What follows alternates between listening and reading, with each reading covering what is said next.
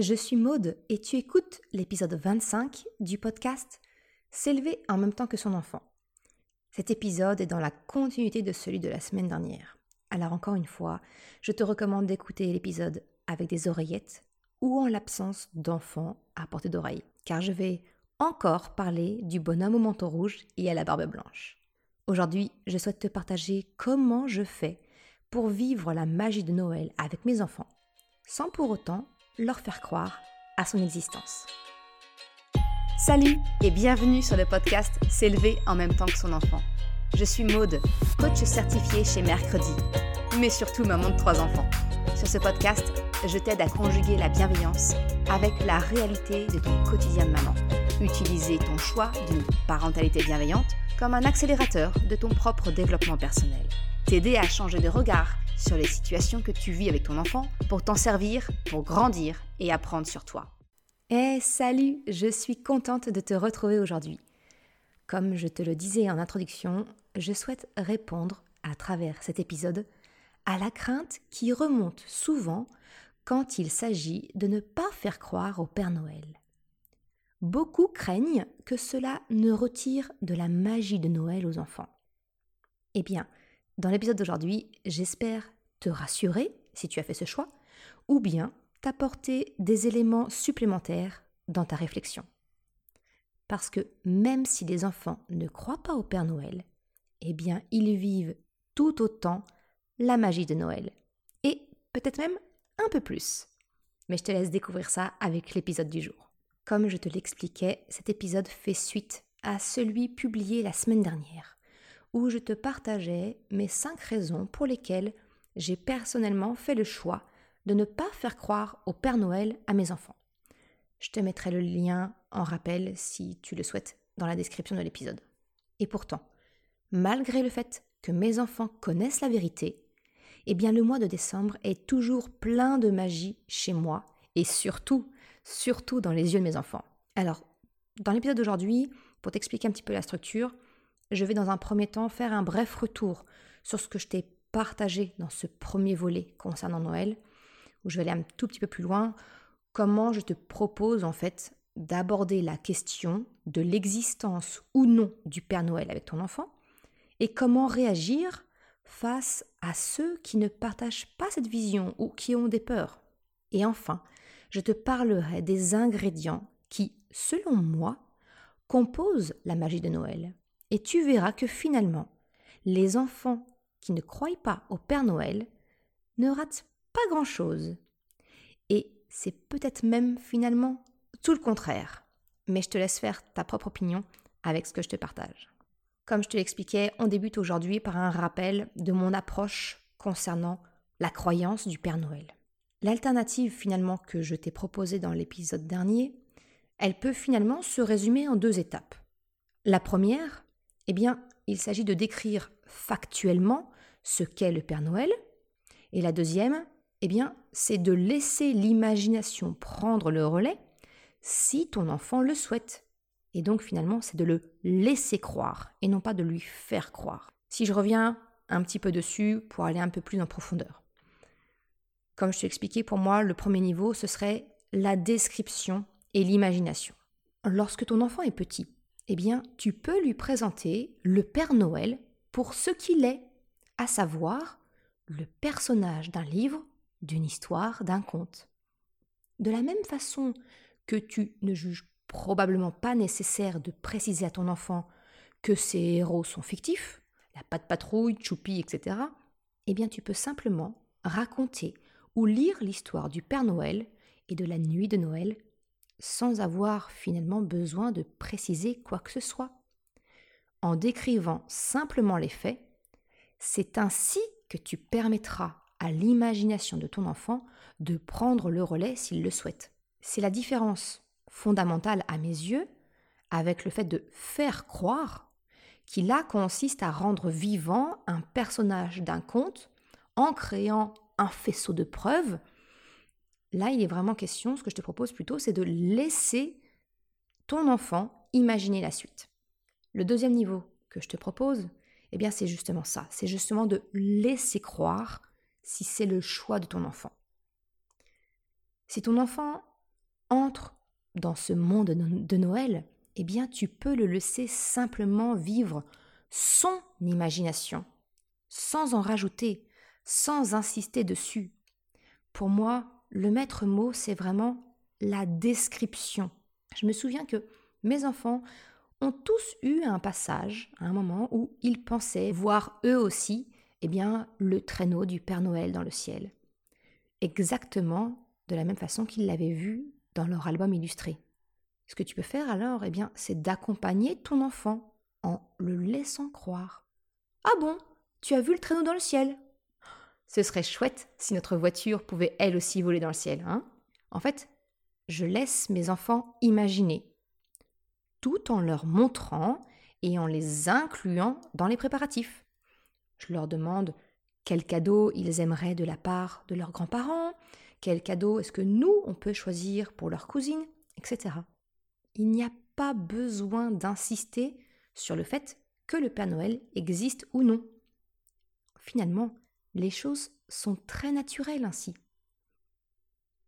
La différence peut paraître minime, mais selon moi, elle est en fait essentielle. C'est laisser croire si ton enfant en ressent le besoin au lieu de lui faire croire. Si je te partage mon vécu, en fait, sur mes deux enfants, je vais parler vraiment que des aînés parce que Krapopoulos, il est encore jeune. Au moment où j'enregistre l'épisode, il a trois ans et finalement, ça va être le premier Noël où il va vraiment réaliser et se souvenir de ce qui se passe à Noël. Donc si je reprends mes grands, eh bien choc à pic, finalement lui, il n'a jamais vraiment manifesté l'envie de croire. À la différence de Choupinette, qui, eh bien depuis l'année dernière, donc euh, elle avait 5 ans à ce moment-là, elle manifeste clairement l'envie de croire au Père Noël. Eh bien, c'est son choix, et nous le respectons naturellement. Ce qui ne nous empêche pas de l'inclure dans les préparatifs emballer les cadeaux des grands-parents, oncles et tantes avec elle. Et ça lui convient parfaitement. Je vais également prendre 2-3 minutes maintenant pour répondre à une question qui m'a été posée suite à l'apparition du dernier épisode, à savoir comment je fais si finalement, avec l'éclairage que je t'apporte aujourd'hui et la semaine dernière avec le précédent épisode, eh bien si finalement tu changes d'avis, que ton enfant a cru au Père Noël, eh bien que tu souhaites mettre fin à cela et, finalement faire preuve d'honnêteté avec lui et de partager, partager Noël de cette façon-là. Comment on fait si tu, voilà, si tu souhaites lui dire la vérité? Eh bien, dans ce cas de figure, je voudrais déjà, la première chose, c'est te rassurer. Il n'est jamais trop tard. Au contraire, tu seras même pour ton enfant un exemple, eh bien que l'on peut être imparfait, faire des choix et finalement se rendre compte que cela ne nous convient pas. Et donc, bah, peut-être chercher à corriger, réparer, s'excuser. C'est une formidable occasion. Cela étant dit, concrètement, comment on fait? Bien, dans ces moments-là, je comprends ta position. En fait, je pense, je pense que tu, te tu dois probablement te sentir vulnérable, avec peut-être un mélange de, de honte et de culpabilité vis à -vis de ton enfant.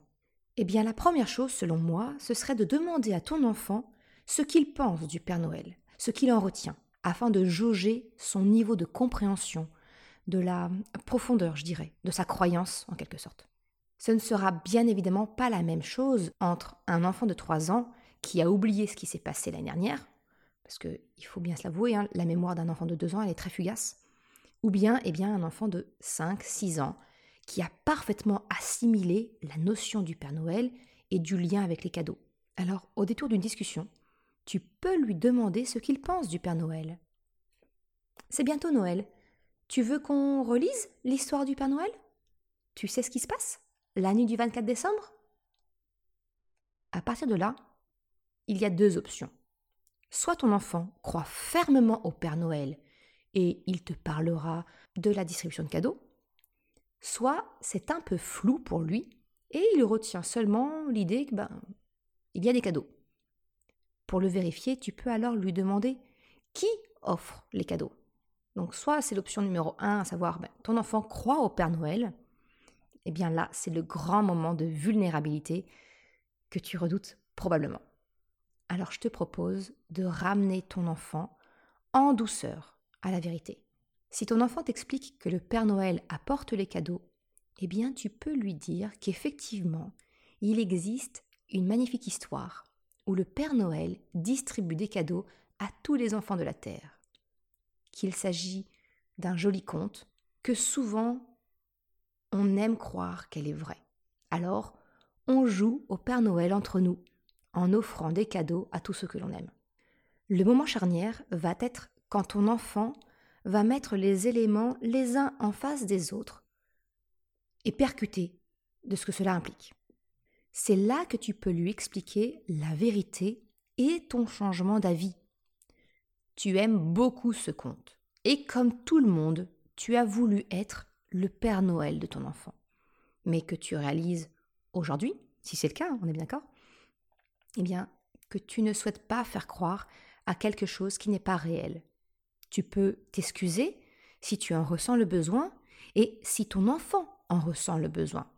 S'il exprime par exemple bah, qu'il se sent blessé, trahi dans sa confiance, c'est une formidable occasion de, de lui montrer que on peut s'excuser quand on a blessé involontairement quelqu'un. Tu peux alors lui expliquer que la confiance, elle est primordiale entre vous deux et que tu n'avais pas alors réalisé ce que cela pouvait impliquer pour lui, comment ça pouvait l'impacter. Montrer à ton enfant que l'on peut faire des choix différents après avoir pris connaissance de nouveaux éléments, c'est OK. On peut changer d'avis, on peut s'excuser ou réparer s'il y a besoin. La deuxième option, eh bien, c'est que ton enfant était peut-être jeune finalement et qu'il ne sait plus ou ne sait pas qui offre les cadeaux de Noël. Il a vaguement retenu une notion de Père Noël, mais ce n'est rien, de, très, de très ancré chez lui. Tu peux alors facilement reprendre la partie descriptive, le présenter comme le personnage d'un joli conte, et ainsi doucement ramener ton enfant à la réalité. Noël, eh bien nous aimons offrir et recevoir des cadeaux, et jouer à être le Père Noël pour les autres. Tu peux ainsi lui demander, eh bien, qu'est-ce qui te ferait plaisir de recevoir de la part de papa et maman? Que pourrais-tu offrir? À tes grands-parents pour Noël? Des cookies que tu cuisines? Un dessin?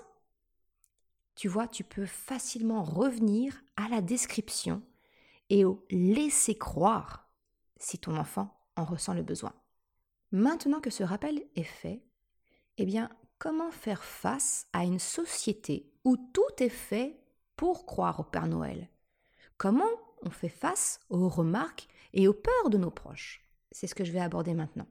Tout d'abord, comment expliquer à ton enfant tous les faux Père Noël que l'on voit un peu partout?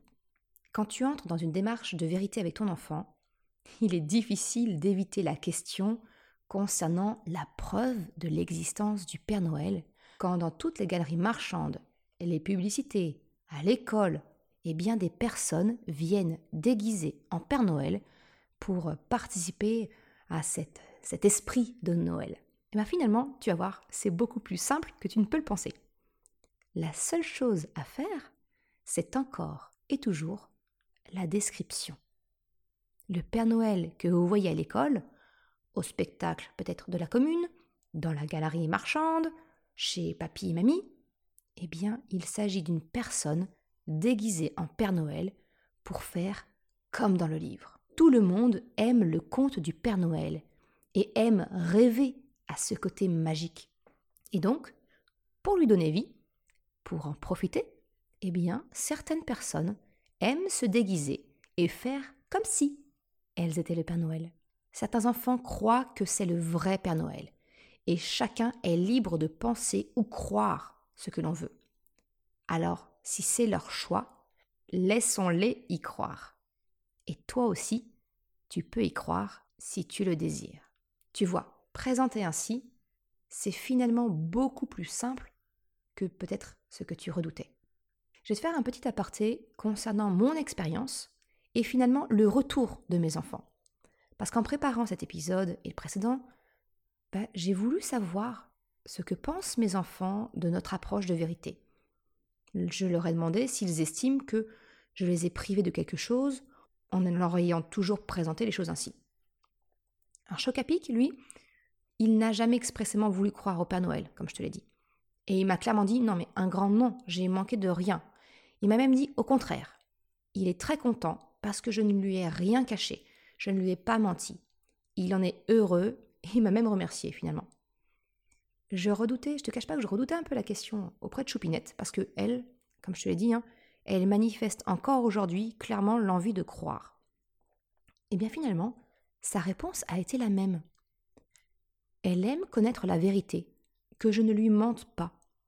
Et d'un autre côté, elle m'a bien dit qu'elle était heureuse d'y croire. Elle ne nous reproche pas qu'on lui dise que les cadeaux viennent de telle ou telle personne, que le Père Noël croisé, c'est un homme déguisé. Finalement, je me rends compte qu'elle distingue la fête de Noël, les cadeaux que l'on s'offre, de la légende du Père Noël. Dans son cœur, elle y croit. Dans les faits, eh bien, elle sait qui offre quoi. Finalement, le retour que je peux te partager avec mes deux enfants aujourd'hui, Krapopoulos étant trop petit, eh bien, ils ne se sentent pas du tout lésés par rapport à leurs camarades. Ils adorent Noël et l'ambiance que nous créons autour. Pour continuer sur cette notion de déguisement de Père Noël, eh bien finalement, comme ton enfant n'a pas besoin d'être protégé, on va dire, de la vérité, eh bien il peut lui aussi, comme les adultes, jouer au Père Noël. Que ce soit en faisant des cadeaux aux autres membres de la famille, ou bien en se déguisant en portant un bonnet de Noël pour participer le jour J à la distribution des cadeaux. Dans les fratries ou avec les cousins-cousines, cela peut prendre aussi la forme de la mise en place d'un Secret Santa. Je ne sais pas si tu connais. En fait, le principe, c'est euh, le Père Noël secret en français. Chaque membre de la famille qui se réunit pour Noël, eh bien, tire au sort le nom d'une personne de la famille et lui fait un petit cadeau pour Noël. Pour ton enfant, cela peut être un dessin, une carte réalisée lui-même, un porte-clés ou un autre cadeau, comme ceux que finalement ton enfant offre pour la fête des pères, des mères, des grands-parents. Ça peut être issu d'une activité manuelle faite en famille, un gâteau fait maison. Il y a mille possibilités sans avoir besoin d'acheter quoi que ce soit. Le cadeau ici, c'est surtout l'intention. Donc tu le vois, un enfant qui n'a pas besoin de croire au Père Noël peut finalement être beaucoup plus impliqué dans la fête de Noël. La difficulté qui peut se présenter à toi, si tu fais le choix de ne pas faire croire au Père Noël à ton enfant, eh bien c'est finalement la crainte de tes proches que ton enfant ne lèse un autre enfant en lui révélant la vérité. Finalement, que le secret soit éventé et que ton enfant représente une brèche qui menace le rêve et la magie de tous les autres enfants dont les parents auraient fait un choix différent. Alors, je vais déjà présenter ça sous, sous deux angles. La première chose, c'est que on a peur que nos enfants ne disent la vérité à leurs amis qui y croient. Finalement, je me rends compte que ceux qui divulguent le secret sont plus souvent ceux qui ont découvert le poteau rose. La crainte en tant que parent, nous qui faisons un choix différent de la société, hein, eh bien c'est que notre enfant ne, révèle ce secret. Le fait est que pour ton enfant, il n'y a absolument aucun secret à inventer, à partager, à divulguer. Pour la simple et bonne raison que pour lui, il n'y a aucun scoop à partager avec ses amis. Rien qui puisse lui donner le sentiment d'être intéressant. Si je te fais un petit parallèle, tu sais que la Terre est ronde. Et pourtant, tu ne le cries pas sur tous les toits autour de toi. Parce que, à tes yeux, cette information n'est pas du tout un scoop. Cette information dont tu disposes, elle est d'une banalité sans nom. Par contre, si tu as cru pendant peut-être 3-4 ans que la Terre est plate et que tu découvres l'information qu'elle est ronde, là, il est fort à parier que tu auras envie de partager cette information autour de toi, parce que tu imagineras que les autres ont la même ignorance de ce fait. Ce que je veux dire par là, c'est que finalement, les enfants qui se vantent de connaître la vérité concernant le Père Noël et s'amusent à en parler autour d'eux, sont très souvent des enfants qui ont eux-mêmes cru au Père Noël. Encore une fois, c'est une histoire de pouvoir et de domination. La connaissance, c'est un grand pouvoir. Alors démontrer que l'on détient une connaissance, c'est la démonstration d'un pouvoir. Un pouvoir sur les autres, ceux qui ignorent. Les enfants ayant cru au Père Noël peuvent alors vouloir marquer la différence, se démarquer de la naïveté, entre guillemets. Et euh, naïveté, hein, j'utilise vraiment ce, ce mot dans son sens premier. Ça n'est pas du tout péjoratif. Vraiment dans le sens de ceux qui ne savent pas. Donc ils veulent quelque part se démarquer de la naïveté de leurs camarades, de l'ignorance de leurs camarades. Lorsqu'un enfant apprend la vérité concernant le Père Noël, il peut se sentir trahi, se sentir un peu bête d'avoir cru. Voir que l'on n'est pas le seul dans ce cas, en informant à son tour un autre enfant, c'est rassurant. Il n'est pas le seul à avoir cru. Et il se sent alors également en situation dominante. Lui, il est dans la confidence. Il fait partie de ceux qui savent. Il se sent grand. Un enfant qui a grandi en connaissant la vérité, finalement, il ne ressent absolument pas ce besoin. Comme toi, vis-à-vis du fait que la Terre est ronde. Tu n'as pas besoin de te sentir rassuré d'avoir été là ou le seul à croire que la Terre était plate, vu que tu as toujours su qu'elle est ronde. Cette crainte que ton enfant ne divulgue le secret à d'autres, ben finalement, il n'a pas lieu d'être.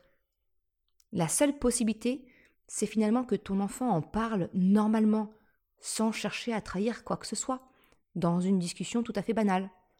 Et là encore, je t'explique comment moi j'ai fait avec mes propres enfants. Que dire à ton enfant pour que l'information concernant la réalité du Père Noël eh bien, ne fuite pas dans son discours malgré lui? Moi, j'ai fait le choix dès le début, j'ai expliqué à mes enfants que le Père Noël est un joli conte, mais que certaines personnes aiment vraiment beaucoup cette histoire au point de faire croire en sa réalité. Et que donc, probablement, leurs camarades de classe, cousins, cousines, eh bien, croient en l'existence du Père Noël. Le respect étant une valeur centrale que je cherche à leur faire passer, ça a juste été pour moi, pour eux, un exemple de plus du respect des autres, de la différence et des croyances. Si les autres croient au Père Noël, eh bien, on ne relève pas, on n'insiste pas. On imagine souvent, en tant que parent, que nos enfants vont parler, qu'ils vont le dire à tout le monde. Finalement, les occasions, elles sont assez rares. Avant 2-3 ans, les enfants sont jeunes. Alors même si cela leur échappe, cela finalement passe inaperçu, parce que l'enfant en face, soit il est aussi jeune et ne relèvera pas, soit il est plus âgé, mais il va mettre ça sur le compte de la jeunesse de l'enfant qui le lui dit. Il n'apportera pas beaucoup de crédit propos d'un enfant de 2-3 ans, qui pour lui est plus proche du bébé hein, que, que d'un enfant de son âge. À partir de 3-4 ans, ton enfant il va commencer à être en mesure de comprendre que c'est un sujet à ne pas relever, et il pourra comprendre de respecter le choix de croire de l'enfant en face de lui. Par exemple, écrire une lettre au Père Noël avec le reste de la classe, voir le Père Noël qui va passer à l'école, eh bien, ne pose pas de problème aux enfants qui connaissent la vérité. Parce que finalement, pour eux, c'est un jeu d'imagination. Un peu de la même façon quand ton enfant t'apporte un café ou un repas qu'il a fait dans sa petite cuisinière avec sa dinette. Il ne t'apporte pas ton assiette en te précisant que c'est fictif et pour de faux. Lui, il joue à faire semblant, et ça devient alors réel pour lui. Eh bien, c'est exactement la même chose avec le Père Noël. Si tu as peur que ton enfant joue au Père Noël le soir du réveillon devant des cousins ou des cousines qui, eux, croient au Père Noël, eh bien, tu peux lui expliquer, de la même façon, de respecter le choix de croire de la famille. Et si vraiment il ne peut pas s'en empêcher le jour J, il est très facile d'expliquer aux enfants qui croient eh bien que ton enfant joue simplement au Père Noël.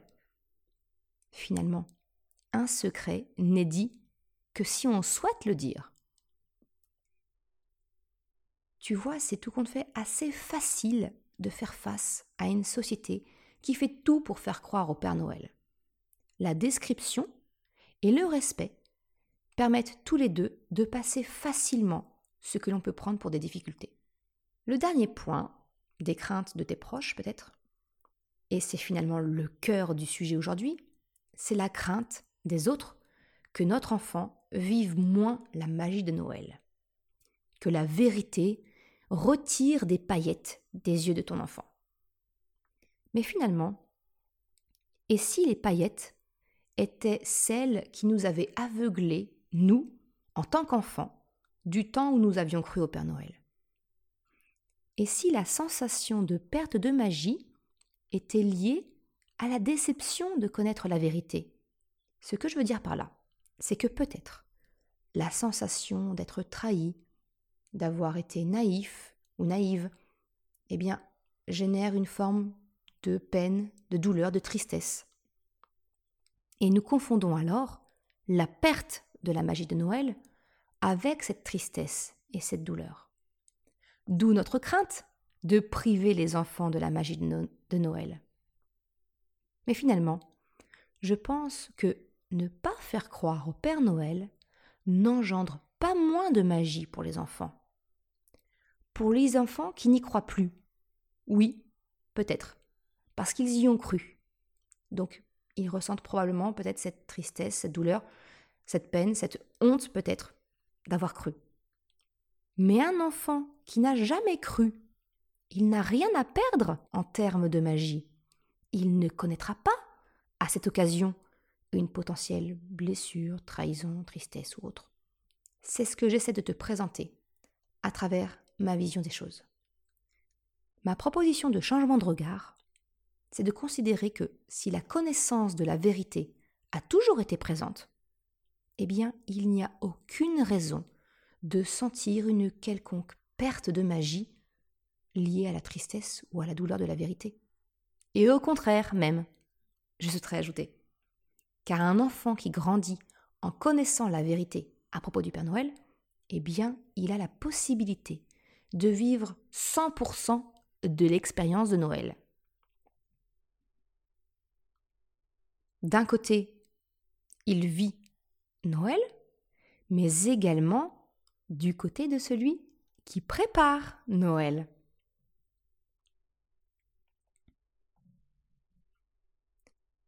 J'en arrive à la question la magie de Noël. Comment la conserver sans faire croire au Père Noël?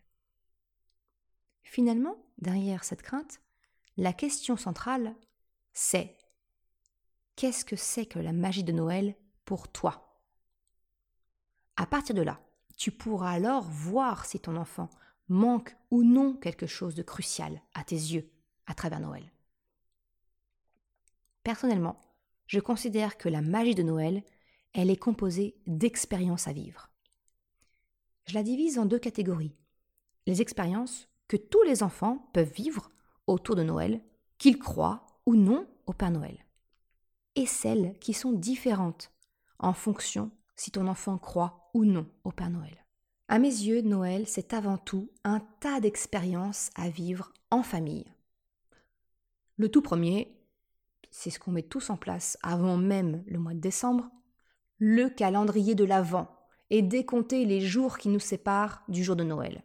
Il faut bien être honnête, il n'y a pas que pour les enfants qu'il existe des calendriers de l'Avent. De plus en plus de marques le proposent aussi pour les adultes. Ça peut être des coffrets de thé, de bière ou même des moments de couple. À ce sujet, je te recommande, je te mettrai le lien dans la description, mais je te recommande celui de Couple de cœur qui donne des petites idées pour se retrouver par des attentions du quotidien avec ta ou ta conjointe. Le calendrier de l'Avent, c'est un véritable rendez-vous familial chaque jour pour ouvrir sa case.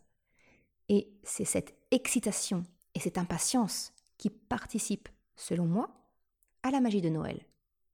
Que ton enfant croit ou non au Père Noël, l'excitation du décompte du jour J, elle est réelle pour tout le monde, petit et grand.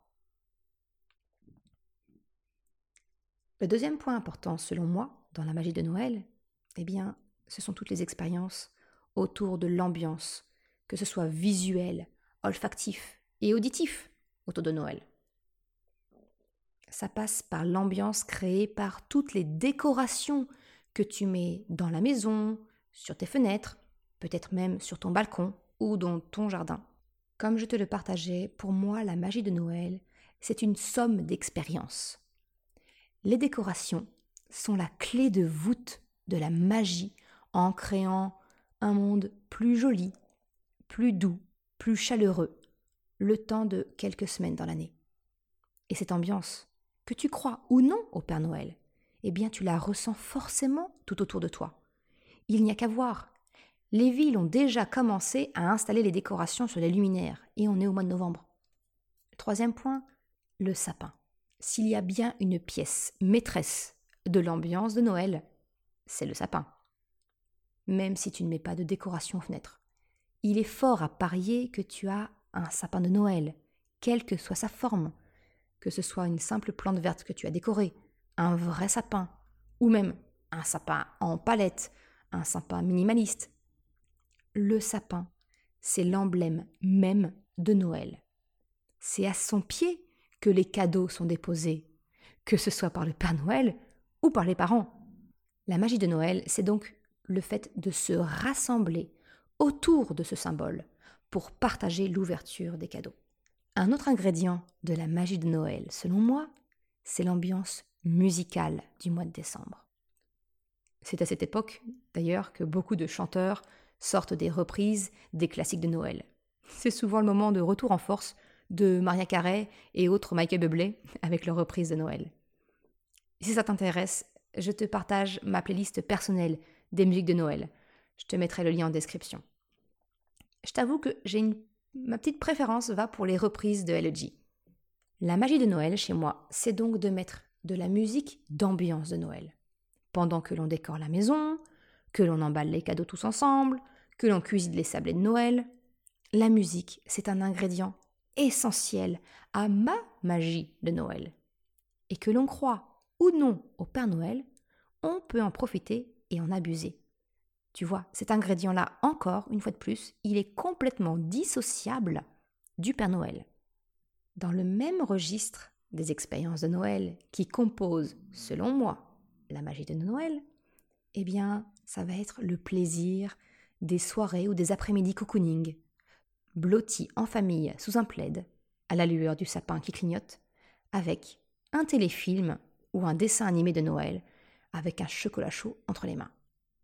Ok, c'est très cliché, mais franchement, c'est tellement agréable.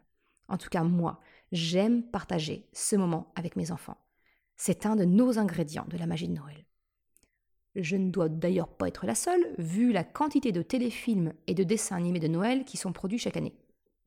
Je t'informe d'ailleurs que je compte te partager sur Instagram courant décembre, et je le mettrai en avant-première pour toutes les personnes qui sont inscrites à mon mail du samedi matin, que j'intitule La minute des mamans parfaitement imparfaites, où j'enverrai donc dans, ce mail ma sélection de films et de dessins animés de Noël.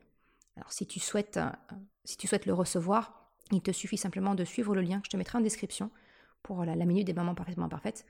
Ou bien si tu as téléchargé un de mes guides, que ce soit le guide de la boussole des émotions ou euh, la poutre du temps, tu es d'office inscrite et tu dois recevoir, je pense, chaque samedi mon mail. Donc voilà, tu sauras, tu sauras quels sont mes, mes films et dessins animés préférés à ce moment-là. Pour en revenir au sujet, tu vois, c'est un, plaisir de plus qui, selon moi, participe à la magie de Noël, dont tout le monde peut profiter. Encore une fois, c'est complètement dissocié de l'existence ou non du Père Noël. Un autre élément supplémentaire, qu'est-ce que serait Noël sans sa cuisine? Les sablés à la cannelle, les truffes au chocolat, la bûche de Noël, les mendiants. Tu sais, les mendiants, ces petites plaques de chocolat fondu où on inclut euh, des amandes et autres fruits secs. Les pâtes de fruits. C'est une occasion de plus de se retrouver en famille, de mettre la main à la pâte, tous ensemble, pour cuisiner des douceurs de Noël. Ça aussi, dans ma famille, ça fait partie de la magie de Noël. Même avec un très jeune enfant, tu peux le faire. Les mendiants, il n'y a rien de plus simple, et c'est très peu salissant. Au pire, il suffira de se lécher les doigts plein de chocolat. Dans la même veine, tu peux créer les sablés de Noël avec ton enfant, avec des emporte-pièces. c'est vraiment une activité très facile à mettre en place. Alors oui, il ne faut pas s'attendre à avoir les biscuits aussi beaux que ceux que tu vois passer sur Instagram, hein, pas du tout. Personnellement, j'ai jeté l'éponge concernant le glaçage. Mais ils sont tout aussi bons. Et mes enfants, ils sont fiers de leur réalisation. Finalement, ça revient à une activité de pâte à modeler, mais qui est comestible à la fin. Concernant les truffes, personnellement, ça, a ma préférence. Hein. Les truffes au chocolat, il faut pas me les présenter sous le nez, sinon ça va pas faire long feu. Mais je t'avoue que faire avec les enfants, là, ça demande une plus grosse dose de lâcher prise. Entre le cacao amer qui va voler, les doigts pleins de chocolat. Voilà. Petit bémol, tu peux le faire avec des enfants plus vieux ou en fonction de ta tolérance au lâcher prise. Un ingrédient supplémentaire, à mes yeux, les marchés de Noël et leurs petits chalets. La magie de Noël, pour moi, c'est également de saisir l'occasion d'une sortie en famille pour se balader dans un marché de Noël. C'est alors une expérience qui est une véritable explosion sensorielle. Tu as les lumières de Noël, la musique, l'odeur du vin chaud. Même les petits chalets ainsi installés te plongent dans l'ambiance de Noël. J'essaie autant que possible, moi avec ma famille, d'y aller le week-end de l'ouverture. Parce que là où je vis, il y a régulièrement des animations. Et une année notamment, je me souviens d'un superbe spectacle, une parade d'ours géants. Et vraiment, c'est très, c'est très sympa avec les enfants. voilà, c'est un spectacle en pleine nature, avec tout le monde. Enfin, en pleine nature. On s'entend, hein, c'est en ville. Mais voilà, c'est un spectacle dehors. C'est souvent très beau à voir. Je te mettrai le lien euh, de la troupe qui est passée chez nous avec cette parade d'ours géants. C'était vraiment, c'était vraiment très sympa à voir.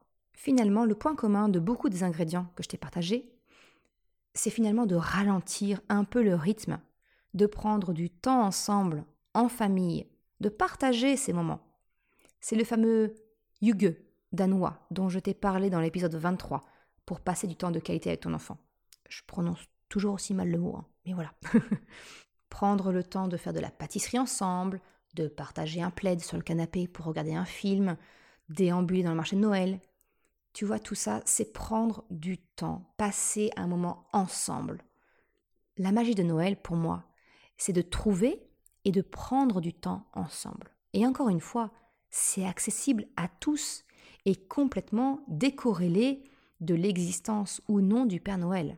Si tu es réticente peut-être à l'idée de sortir au froid et peut-être même sous la pluie hein, pour faire le marché de Noël, eh bien tu peux tout à fait le substituer en prenant le parti d'une balade en voiture à la nuit tombée pour profiter des illuminations de la ville ou des maisons décorées près de chez toi. On a tous des voisins proches qui, à l'occasion de Noël, eh bien, décorent leur maison avec plein de lumière. Et quelquefois, eh bien, les journaux ou les sites locaux eh bien, en font écho. Ça aussi, selon moi, ça participe à l'ambiance et donc à la magie de Noël. Et j'ai gardé le meilleur pour la fin. Je pense que la puissance de la magie de Noël réside dans le fait que cet événement, une fois dans l'année, eh bien, nous donne l'occasion de nous réunir tous ensemble. C'est l'occasion de voir ou de revoir ceux que l'on voit parfois moins souvent. Pour ma part, c'est notamment à cette occasion que j'ai le plaisir de revoir tous mes cousins, cousines, oncles, tantes. C'est un rendez-vous annuel que j'attends avec impatience. Parce que voilà, on est tous pris dans notre quotidien, et quelquefois il peut être difficile de nous réunir. Il faut voir les disponibilités de chacun. Noël, c'est simple, c'est un rendez-vous tacite. Pas besoin de le planifier à l'avance pour trouver une date. C'est fixe, chaque année. En tout cas dans ma famille. Dans ma famille paternelle, on se réunit tous le 25 décembre midi. Quelquefois, certains d'entre nous ne peuvent pas venir, et ils ne peuvent venir que pour le dessert ou bien le soir. Mais c'est notre rendez-vous. Eh bien, la magie de Noël, c'est cela pour moi voir ceux qui me sont chers, que je vois régulièrement ou pas, mais qui comptent dans mon cœur. Je sais que c'est un moment de plaisir pour se retrouver tous ensemble. Et ce n'est pas le Père Noël qui amène cette magie. Voilà ce que signifie la magie de Noël pour moi, que l'on peut partager tous ensemble, sans faire attention si des enfants sont à côté ou non. C'est quelque chose de complètement décorrélé de l'existence ou non du Père Noël. Comme je te le disais, en démarrant cette partie, je vais également te partager les ingrédients qui, selon moi, font partie de la magie de Noël, mais qui sont finalement accessibles que si on connaît la vérité à propos du Père Noël. Ce sont des petits plaisirs qui s'ajoutent. Comme je te l'ai dit dans l'épisode 24, hein, où je t'explique les cinq raisons de ne pas faire croire au Père Noël, eh bien, l'expérience supplémentaire que tu permets à ton enfant, c'est de lui offrir une occasion supplémentaire de ressentir le plaisir d'offrir un cadeau. Le plaisir d'offrir, finalement, c'est de choisir un cadeau et d'y mettre de l'intention. Peut-être que toi aussi, comme moi, tu fais partie de celles et ceux qui aiment offrir. La satisfaction que l'on ressent lorsque l'on trouve le cadeau que l'on sait qui fera plaisir à l'autre. La joie de voir la surprise et la joie en retour dans le regard de celui qui découvre ce que l'on a préparé pour lui. Et oui, offrir un cadeau, ça procure de la joie, également pour celui qui l'offre. Et eh bien finalement, ne pas faire croire au Père Noël permet à ton enfant de ressentir une fois de plus dans l'année cette expérience. Toi, tu la connais, cette joie, dans les yeux de ton enfant, quand il t'offre le cadeau qu'il a préparé pour la fête des pères ou la fête des mères. Des fois, son impatience et sa joie sont tellement fortes qu'il ne peut d'ailleurs pas s'empêcher de te l'offrir en avance ou de te le montrer tellement il est fier et heureux. Eh bien, connaître la vérité concernant le Père Noël lui permet de pouvoir saisir cette occasion supplémentaire de joie et de bonheur d'offrir. Et qu'est-ce que c'est que la magie de Noël si ce n'est pas ce bonheur et cette joie intense de faire plaisir à ceux que l'on aime À mon sens, les enfants à qui on ne fait pas croire au Père Noël, ils ont donc cette part supplémentaire de la magie de Noël. Ils ont également une occasion supplémentaire de vivre encore un peu plus de magie de Noël. Parce que les enfants peuvent alors participer au choix des cadeaux, à l'emballage des cadeaux, et peut-être même à la décoration, personnalisation des étiquettes des cadeaux. Les enfants aiment se sentir impliqués, écoutés. Et bien les faire participer au choix des cadeaux, c'est une occasion de plus pour eux de se sentir grands, de faire partie de ceux qui comptent. Comme je te l'expliquais, ils peuvent donc jouer au Père Noël en quelque sorte.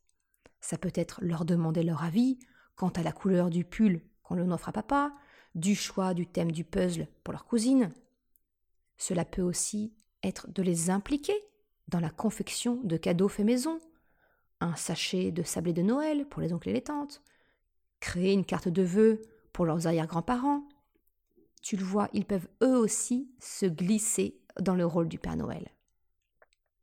Une autre idée, c'est que comme ton enfant sait à qui on offre les cadeaux, il peut participer à l'emballage.